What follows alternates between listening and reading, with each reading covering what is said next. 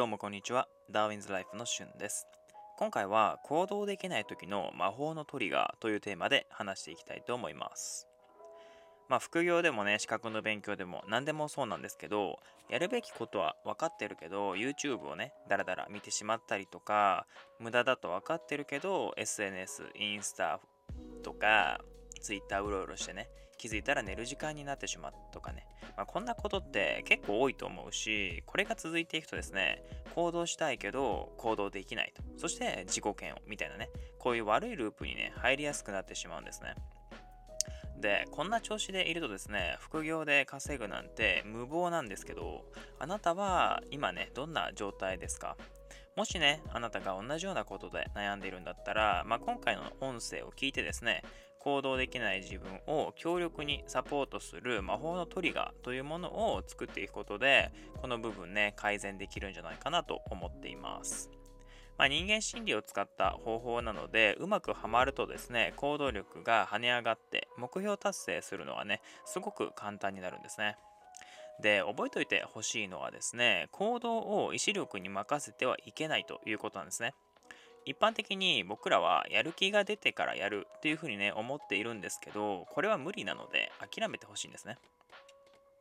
まあ、なんでこれが無理なのかに関してはですね、これ学術的な研究でサポートされてるんですけど、まあ、ここでね、詳しく述べていくのは、まあ、なかなかね、ややこしい話になってくるんで、割愛します。まあ、興味ある人はね、自分で論文とか調べてもらったらいいかなと思います。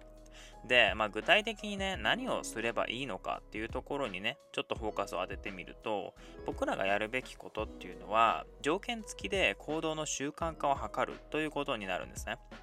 これどういうことかっていうとですね、まあ、有名な実験だと、パブロフの犬っていうものがあって、まあ、これと同じような現象を利用していくわけですね。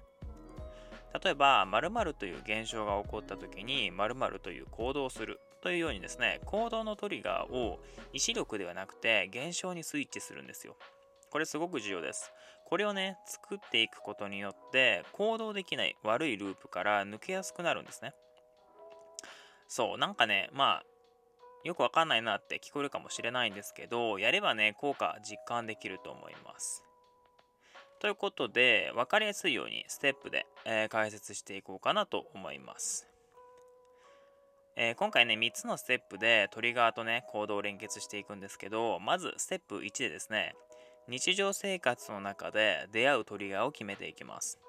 例えば、これ何でもいいんですけど、うんとね、なるほどとか、初めて知ったとか、何かしらの気づきがね、あった時、まあこういうものをね、トリガーとして決めて、まあ何でもいいんですけど、これはね、うん、僕の経験だとですね、自然と動きたくなる要素っていうものを含んでいることをトリガーにするといいかなと思います。まあさっきね、例で挙げたようなもの、うん、ああいうように気づきが含まれているものだと行動につながりやすい傾向があります。で、ステップ2が、トリガーに出会ったら行動すると決めるですね。ここにね、理屈はいらないんですね。トリガーに出会ったら即行動すると決めてほしいんですよ。例えば、さっきのね、例で言えば、何かの書籍を読んで、なるほどって思ったら、その感覚のまま行動してほしいんですね。おそらくですね、その前に〇〇の準備をしないと、みたいな感じでね、思うかもしれないんですけど、それは全く関係ないんですよね。もうね、とっとと動くっていうことが重要なんですよ。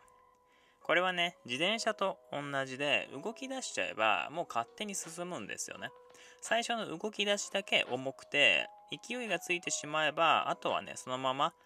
あの、力がいらずに進んでいくことができるんですよ。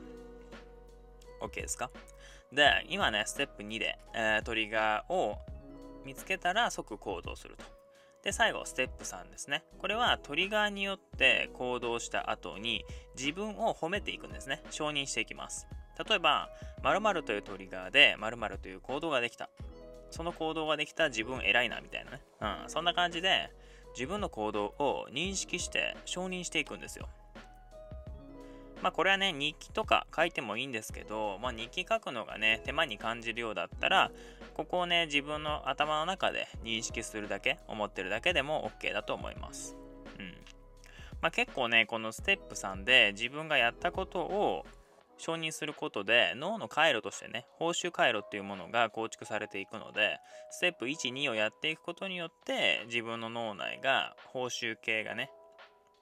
強くあの刺激されていくのでこの1から3のステップを踏んでいくことがねすごく重要になってくるんです。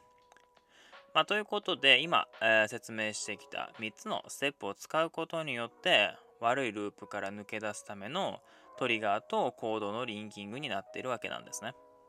なので、この3つのステップっていうものを習慣化していくことによって、行動できない悪いループから自然とね、抜け出せるようになるわけなんです。で、今回のね、内容をまとめると、まあ、合言葉として覚えておいてほしいのは、考えるな、トリガーで動けということなんですね。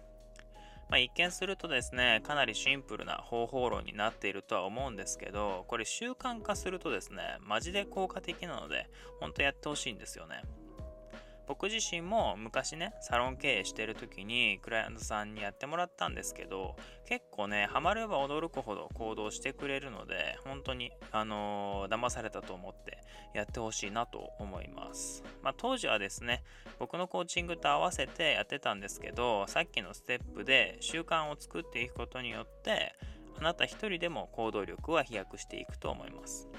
まあ、1回2回やるだけじゃなくて習慣に落とし込むことが意味があるので、まあ、反復してね実践してもらえればいいかなと思います。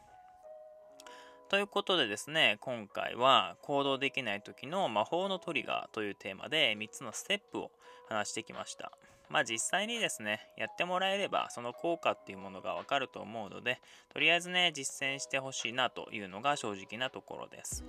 まあ、やっていく中でですね、疑問点とか、まあ、あやふやな点があれば、コメントとかね、レターとか送ってもらえればいいかなと思います。